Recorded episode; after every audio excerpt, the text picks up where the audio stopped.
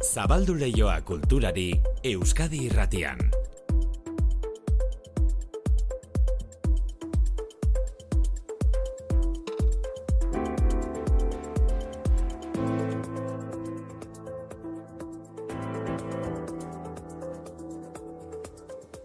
Zartu arratzaldeon. Arratzaldeon, maite. Donostiako literaktum jaialdiaren prestaketaz hitz egin dugu lehen, zerbait. Bai. Horretaz gain gaur kultur lehioan minutu asko antzerkiaren zat, ez? Ba bai, antzerkia gaur oso presente kultur lehioan, gazteiz antzerki arrobi emankorra bihurtu da azken urteotan, eta badira bide luzea duten konpainia arabarrak Teatro Paraiso konpainia horren adibide, eta horrengoan kutsartean izeneko antzez lana aurkeztu dute.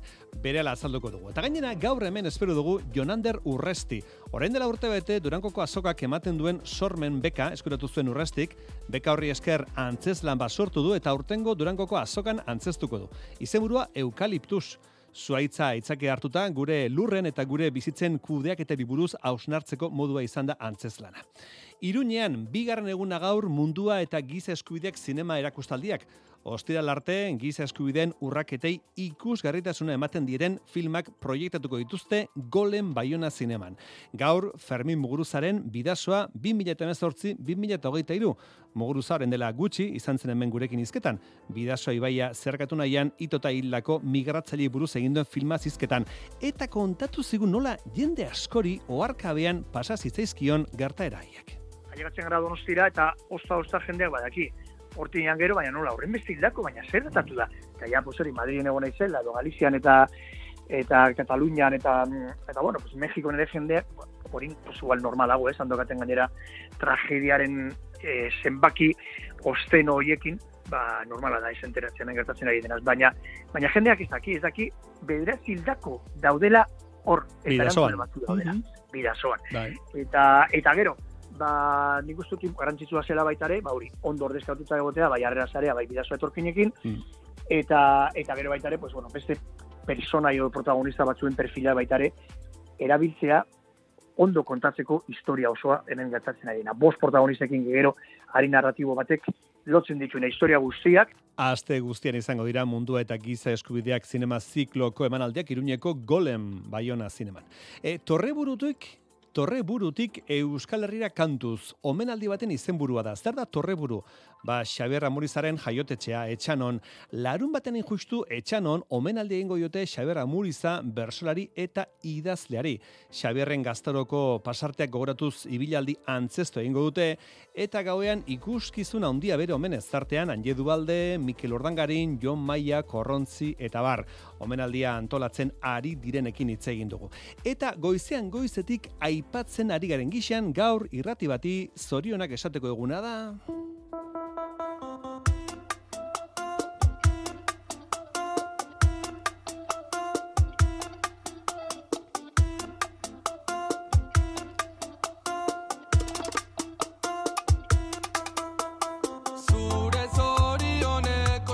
Iruñeko Euskal Herri irratiak hogeita mabost urte bete ditu gaur. Hiru hamarkada baino gehiago Iruñarrirako eta Euskara utxe emititzen. Oztopo eta zailtasunez betetako bidea izan da, hogeita zortzi urten ondoren eskuratu zuelako lizentzia ofiziala. Edo nola ere oso bizirik jarraitzen dute eta urte horren berezia ospatzeko saio bereziak egiten ari dira gaur Euskal Herria irratian. Gainera, gaur ratsaldean festa handia antolatu dute Iruñeko Central Cafe antzokian. Lizarrako Raimundo Elkanastero, Ibilbedi eta Anari arituko dira kantuan festa arratsaldeko zazpitan hasiko da eta sarrera debalde. Ekitaldiak musika eta hitza uztartuko ditu hogeita urteko ibilbidea komunitatearekin eta kolaboratzaileekin ospatzeko. Juan Cruz Lagasta, Euskal Herri Irratiko koordinatzailea. Egin duguna izan da komunitatearekin, komunitatetik, komunitatearentzat edukiak eh, sortu. Eta hori nola egiten da, bada, kolaboratzaile sarea landuz.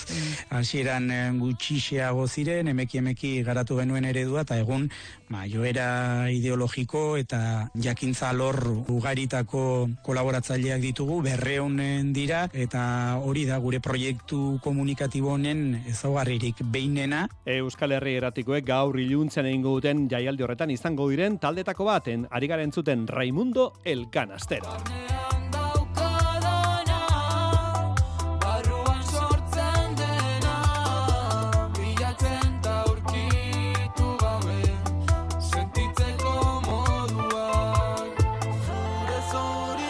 Letren salean, literaturan, Frantziako saririk ospetsuena Goncourt sari irabazi du Jean-Baptiste Andrea idazleak.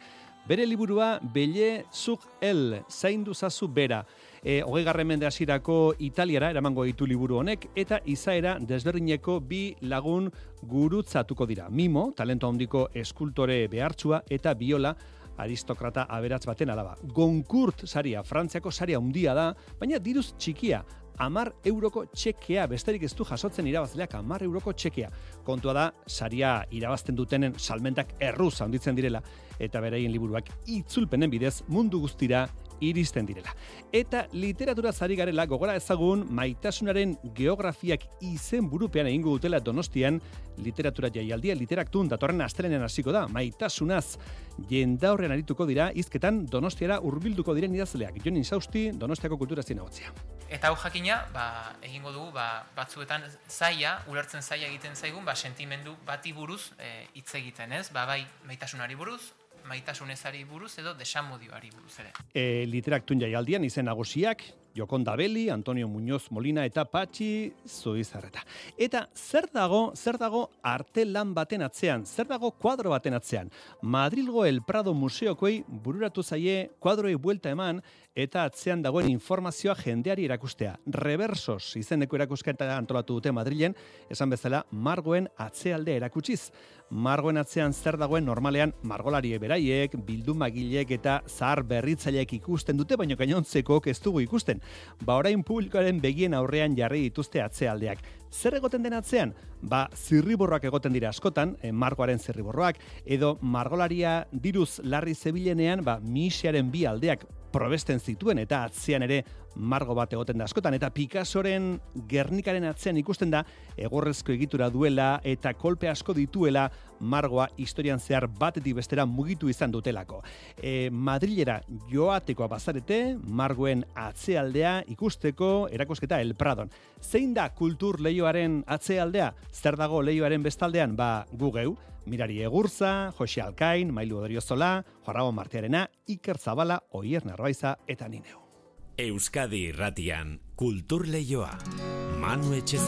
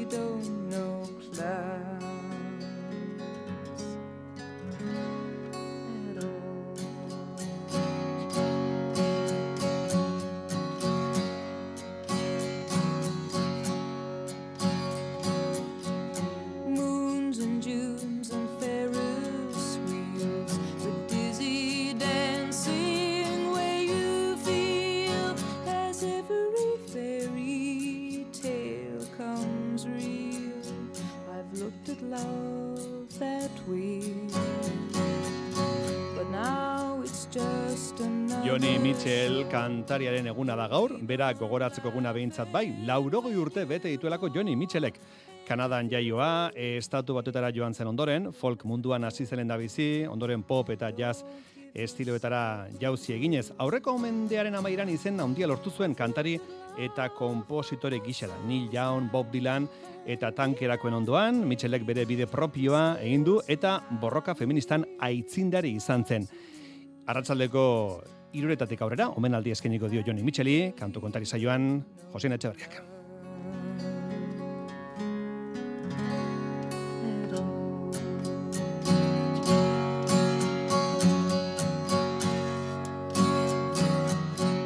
Jonander urresti, Jonander, zer moduz? Egunon. Ongi, Jonander? Ondo, ondo. Ja, bazkalduta zaude edo... Bai, aprobete harineketan, baina bai. Harineketan. Bermiotarrantzako largoiz da bazkaltzeko ordu bata txerdizek itxosoko ordutegi zedako. Ba, itxasoko urrutek daukazu bermeotarre. Bueno, bermeotarra, sortzailea, e, aktorea, Bai, eta egun importante baten atarian zaude, ezta? Oso denbora gutxi geratzen da, hilabete eskas edo, ez? bai, e, bilartik aurrera hilebete. Hilabete, eta que- nola sentitzen zara? Ba, ondo, e, justo orain dela bi egun bukatu gendune egonaldiz eta, ba, bueno, oraino oso fresko, de hecho, kostatzen zait e, irakurtzea egin dugun lan hori, ze, Eh? eh? ba, ez dago, ez dagokin denporarik e, po- poso bat hartzeko, orduen, e, Mhm. bueno, or, urduri, oraino. E, urtea izan duzu, antzeslana sortzeko, azkar pasa zaizu urtea, edo... Bai, oso askar, Azkar. ganera, pff, urtea bai, baina beste gauza asko, eta Bai. gero ordutegiak enkajatzea beste lankidekin beti ez da erreza, eta orduen, Mhm. e, e, ensegida itzen da murriztu e, urte hori. Bueno, orain esplikatuko dugu, orain dela urte bete, Durangoko azokak sormen beka eman zizun, antzeslan bat sortzeko eta gozatzeko, eta hortan jardun zara, eta urtea pasatu ondoren, ba, aurtengo azokan estrenatuko duzu, ezta? Aurra estrenatuko duzu, horra. Bai, Mhm. holan da. E, lortu nauen e, beka hori, da gero be bai, aipatu bidotez, e, horren nostien eta horreri esker, e, ba, bai udalbiltzako beka jaso nauela, eta e, el, e, irigun elkargoko beka, iparraldeko, e, bueno, beka, laguntza da hori hori ez da beka bat. Aha. Eta, bai, ba, hiru laguntza horreri esker, ba, oin eukaliptus deitzen da ordu beteko e, antzeslan bat dau.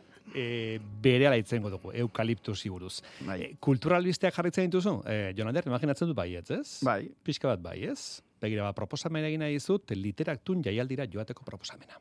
a ber.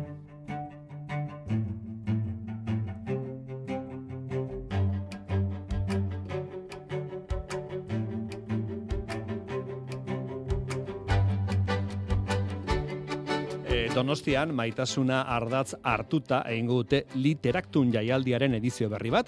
Azaroaren amairutik hogeita zeira, liburu aurkezpenak, hitzaldiak, mainguruak, antzerkia, dantza, edota erakusketak izango dira Donostian, Mailo Odriozola, konta iguzu. Literaturan amaik aldiz jorratu den gaia da maitasunarena, maitasuna, maitasuneza, edota desamodioaren sentimenduak sorkuntza iturri izan dira, eta orain honetan, literaktum jaialdia josiko duten aria izango dira. Arantza urkia, Donostiako udal liburutegien sareko arduraduna. Amodioa, bueno, zer dan, zer ez dan, existitzen duen, ala ez duen existitzen, noski, literarioki, ari gara hitz egiten. E, amairuan, amairuan, hasiko gara, astelena da, eta daukagu nire ustez e, idazle emakume oso potentea, Jokonda Beli. Bere azkeneko eleberria, El País de las Mujeres. E, ironia, e, dago beti e, Jokonda Beliren liburu honetan, eta baita ere politika, eta nola ez, sentimendua. Eta nabarmentzen den bestea, Antonio Muñoz Molina. Antonio Muñoz Molina, No te bere morir, e, antzokizarrean izango da. Antonio Muñoz Molina esan behar dugu dala momentu honetan e, Espainiako idazlerik os, e, ospetsuenetakoa, eta zergatik bere estilo literarioaz, ari naiz. No te bere morir, amodioa dago, maitasuna dago, memoria dago. Eta bertako sortzaileek ere izango dute, bere tokia jaialdian, Jona Izpurua kultur ekintzako zuzendari teknikoa da. Patxizu Bizarreta, aurten Espainiako sari nazionala eta Euskadi, Euskadi literatura saria, aur eta gazte literaturan, nahi zuzen, ez, irabazlea izan da, eta guretzaz garrantzitsua zen e, patxi hemen gurekin eukitzea, ez? Rai Loriga, Anje Rabik, Nerea Balda edota Maximo Huerta ere donostian izango dira egunotan eta aurkezpen hauekin batera, poesia emanaldiak, ikusentzunezkoak, erakusketak eta aurrentzat programazio zabala eskainiko du literaktumek azaroaren amairutiko geita seira bitartean donostian.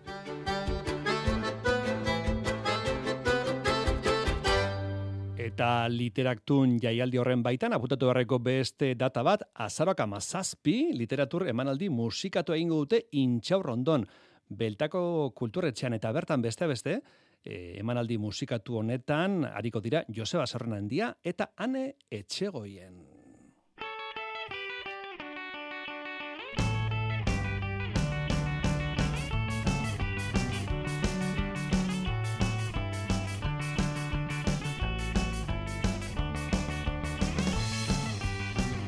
Liburuak eta ipuinak berriz ere amu, iruñeko ipuingarria izango da zikloan. Ikasle aurre eta helduentzako jarduera ugariz osatutako egitaragoa ardatz hartuta, osteguna eta igandea bitartean egingo dute zikloaren irugarren edizioa. Urtero bezala, ilustratzaile, idazle, ipuin kontalari eta musikariek hartuko dute parte programazioan. Ane Guevara, Jose Mari Carrere, Jose Bizki eta Iñaki Zapirain besteak beste.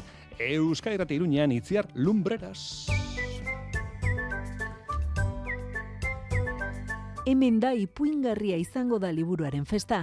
Ostegunetik igandera, zikloaren irugarren edizio ospatzeko ipuin kontaketa, ilustrazio tailerrak, ikuskizunak eta beste hainbat jarduera prestatu dituzte Iruñeko aldezarreko kondestablen eta laban. Aur zein helduentzako egitaragoa da Amaia Elizagoien antolatzailearen esanetan. Ipuinak denentzako erakargarriak baitira. Badaukatela berezko indar bat, ipuin batek eh, irauteko behar du ideia indartsu bat, ez? Ta orduan ikuste dut horri esker ipuinak daukatela alako liluratzeko gaitasuna izan aurri, izan heldu, Ostegun eta ostiralean kondestableen lehen hezkuntzako bosgarren eta seigarren mailako aurrentzako emanaldiak eskiniko dituzte. Bertan egonen dira ilustratzaileak eta kontalariak, hortzegunean anege bara etorriko da ipuinak kontatzera, Jose Bizki edo Joseba Larretxea izanen da ilustratzailea, eta hortziralean berriz Amaia Karrere etorriko da ilustratzaile lanetan iparraldetik, eta Jose Mari Karrere etorriko da gipuzkoatik. Bakoitzak badauzka bi esperientzia. Erranen dugu ordu erdi egoten da kontalariarekin eta kontaketa saio bat entzungo du, eta ondotik bertze ordu erdiz eh, aukera edukiko du ilustratzailearekin tailer bat egiteko. Ostira larratsaldean, larun batean eta igandean berriz, emanaldiak laban izango dira. Hortziraleko kasuan edukiko dugu Jose Mari Karrere helduei saio bat eskaintzen entzuteko aukera eta larun batean berriz eskaintza berexia ekarri dugu. E, etorriko dira Joana Otsoa piano jolea eta Alex Gurrutxaga ikertzaile eta ahozkotasunari oso lotuta bizi den gizon bat eta haien artean egingo dute txori kanta zale ederra, Xabier Letenen inguruko obra Itziarte letxeak eta Maia Elizagoienek Ameli eta Xerrikituen jostunek emanaldi eskiniko dute. Inder bati eta Ider Rustarrozek txikienentzako xinda ipuinaren soinu eta irudi kontaketa esperimentala. Iñaki Zapirain eta Goiatz Landibarrek aldiz izkien aldeko manifestua tailerra eta asteburu osoan beste hainbat ipuin kontaketa eta lantegi. Ipuingarria izango da zikloan parte hartzeko, labara gerturatu besterik ez da egin behar, sarrera doakoa baita. Jonander jatetxe bateko menua erakutsiko banizu bezala, ze aukeratuko zenuke? Literaktuen pixka bat, ipuingarri izango da iruñean. Ipuingarri pizka bat, igual. Ipuingarri ez? Bai, postrera Bai. zuzenean. E, Ipuinetatik atera litezke ideiak antzerki bat egiteko, ezta? Jakina.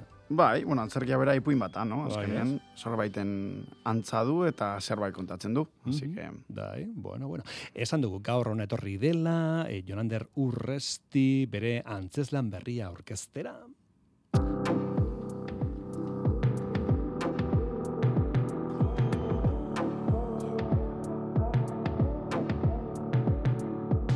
Aurreko astean gurekin izan zen Sara so, Zozaiak esan zigun Durangoko azokarako pronto izango duela viniloa, bere lehen diskoa, vinilozko alegia, e, izan musikari, izan idazle, denak Durangoko azokara begira, zenbat aste, falta diren, zenbatzen.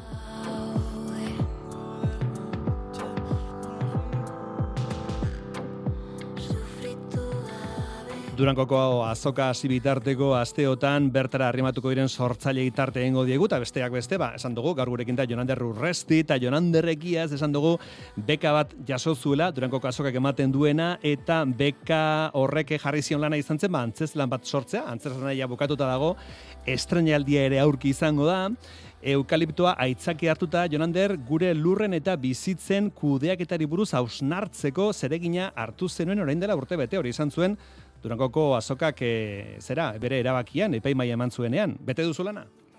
Nik uste baietz. Hori gero ja publikuk esan biko dau, edo, edo epaimaiak, edo ez da inor, bai, desde luego, kompromisoa hartu gendun, eta lan asko inju, benetan, e, bueno, eukaliptu e, gaz e, relato bat kontateko, bai guri buruz, eukaliptuari buruz, harremanari buruz, eta, eta saiatu gara be bai, e, bueno, e, iritzi ezberdinak e, batzen ez da, badagoela kon jente bat oso gertu bizi dena eukaliptuetaz, eta badagoela beste pertsona bat, oso urrun bizi dizela, edo bentset hori uste da biela. Mm, e, esteran egongo zarete, zuzeu eta peinatu urrutia, ezta? Bai, hala da. Eta hor ikusiko da, besta beste, zeharreman dagoen boterearen eta langilearen artean, edo ikusiko dugu harreman hori, edo... Bai, hor dago, hor dago paralelismo igual edo apur bat antxerkizen e, bizkarrezurre, Mm. zangu larranen eh, harreman e, txar baten historia da. E, olako dalakon gure ustez e, eukaliptuagaz izan dugun e, lan harremana, eta orduen, ba bueno, estena eta egoera ezberdinek e, asaleratuz, bat jungo gara ulertzen zergaitzitan hain, hain toxikue eukaliptu egaz dakun harremana. Harremana. E, aipatzen ari zaren gaiak entzun da igual norbete pentsatuko du e, antzerki lan serio baten aurrean gaudela, baina ez, umoreare badu eta absurdotik ere joko duzu ez da, janonda? Bai, hori, bueno, gero, humorearen erdia publikoa jartzen du. Orduan gu jartzen dugu erdia, da beste erdia ja publikoaren lana da.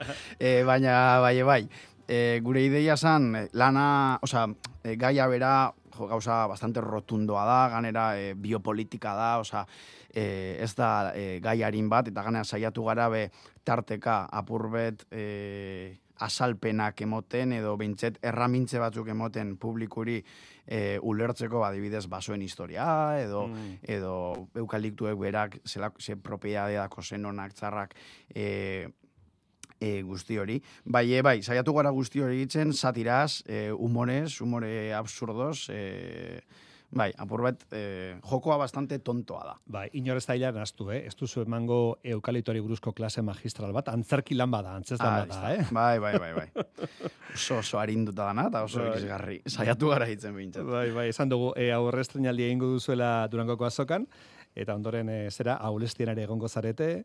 E, esan dugu estenan e, zu eta beinatu urrutia, eta gero, e, zera prestaketa lanetan aritu da, edo langintza eta laguntza lanetan aritu da, baitere, matxalen de Pedro, ez da? Zure irakasle izan dakoa, matxalen? edo? Bai, matxalen nire irakasla izan da dantxertin. Bueno, de hecho, e, beinatetan sartu ginen e, e, urte berdinean dantxertin. Lehengoko promozioa gara, bai, bera dantzan, eta ni antzerkian. Eta matxalen zan nire irakaslea, antzerkiko irakaslea. Gero hortik e, bukatu gendu nien, e, bueno, egin dugu lan alkarregaz, bai, bai orman posterren partei izan garalako, eta hor, ba, ba, bai, Antigone, Souvenir, ba, obraz berdinak e, landu dugu, eta gero nire bakarkako lanan, e, tribiz baserri galduen aurreko lanan, berak izan dozten be bai, kanpo, kanpo begira da. Orduan, ba, bueno, harreman hori sendotzen gu ez, eta e, proposatu nion, bera oso oso pozik egon zan, eta, eta bai, ba hori horrek izan gara purbet, e, e, lanaren nukleo gogorra. Gero egize da, badibidez musiken dagoela sierrenteria, arkistapenan e, David Bernuez, jantziteриan Igonet Teso, e, Mikel Unamon teknikan, eta bai, nire Ibarzabal dagoela Ah. e, testu egaz laguntzen. Bai, bai. Zer behar nizun, e, aktoreak normalean e, mila historietan zaudete sartuta, ez da, ba, dena hartu behar izaten delako, bizimodu aurrera ateratzeko, eta orain esku hartzen daukazu esan bezala e, eukaliptuz, aurki estrenatuko duzuna, baina arte drama eta asut talden ondamendia antzeslean ere bazabiltza, e, zaldibarko ondakin biltegiko istripua zari da antzeslana, eta biraren amaieran zaudete, ez da, Jonander? Bai, biran amaiera da, bai, orain di badaude bolo, bolo desente, beste am- amar, amalau bat edo uste dut. Mhm. Osa, bi- eh, azkena izango da, esaldibarren, eh, abenduak hogeta bederatzean. Eta ordura arte, ba, badauzkaguz eh, batzuk, onino, eh, jentea badago ikusi ez dagoena, ba, animeti dakola. Nola hartu zaituzte publikoako kidek? Eh, Publikoa nola hartu zaitu, eh? On, ondamendiako Bai, ikuskizuna oso bai, ondo. ongi. Bai, oso ondo funtzionatzen da. Horrepe, bueno, egia da, gero, e, luzea dala eta informazio asko dauela be bai. Claro, eske tema oso gogorratiaz, baina, bueno, gero bai umore asko dako, eta jentik eh, eskertzen dagoen lan bata, eta bastante impresionata geratzen da, ze badu, ia opera dimentsio bat eh, duen erritmo eta eta material guztiarekin. Bueno, ba, eukaliptus antzez lanaren zai geratuko gara, esan dugu, e, sormen bekera bazi zuen joranderrek eta urte beteko denbora izan du antzez lan hori gauzatzeko eta ontzeko. Jorander urresti, baskarek asko, eta sorterik onena. Opa dizugu. esker. Agur. Agur, Jonander. Aio, aio.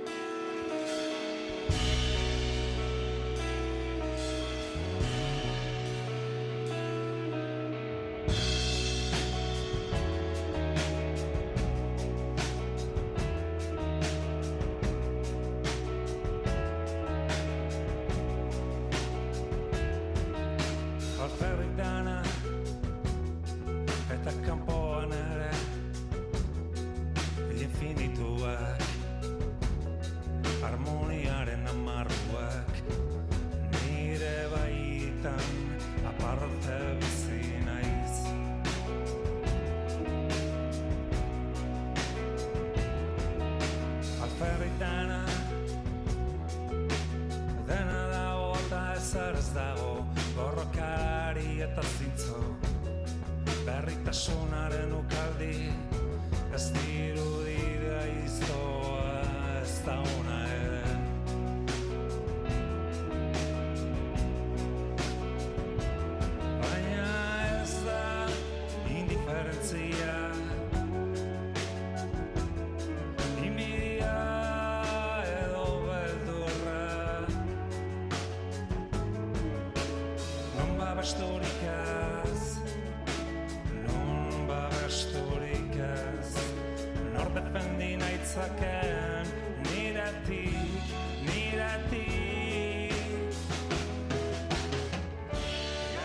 Aste artea da oraindik, baina ostiralerako pasa digute oharra usurbildik, zutegiko auditoriumean, gari eta maldan bera, hariko dira ostiralean, gaueko amarretan hasita.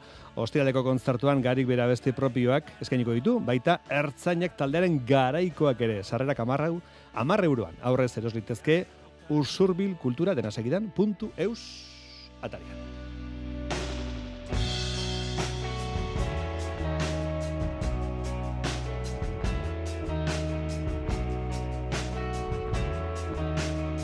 Listo, hemen txeduak abera gorko kultur lehioak. Lehioa itxi, ondo itxita bagoaz, bihar berriz itzuliko gara, orain bazkaltzera guaz, eta laizter zuekin Josin Etxeberri eta katuko taria jo.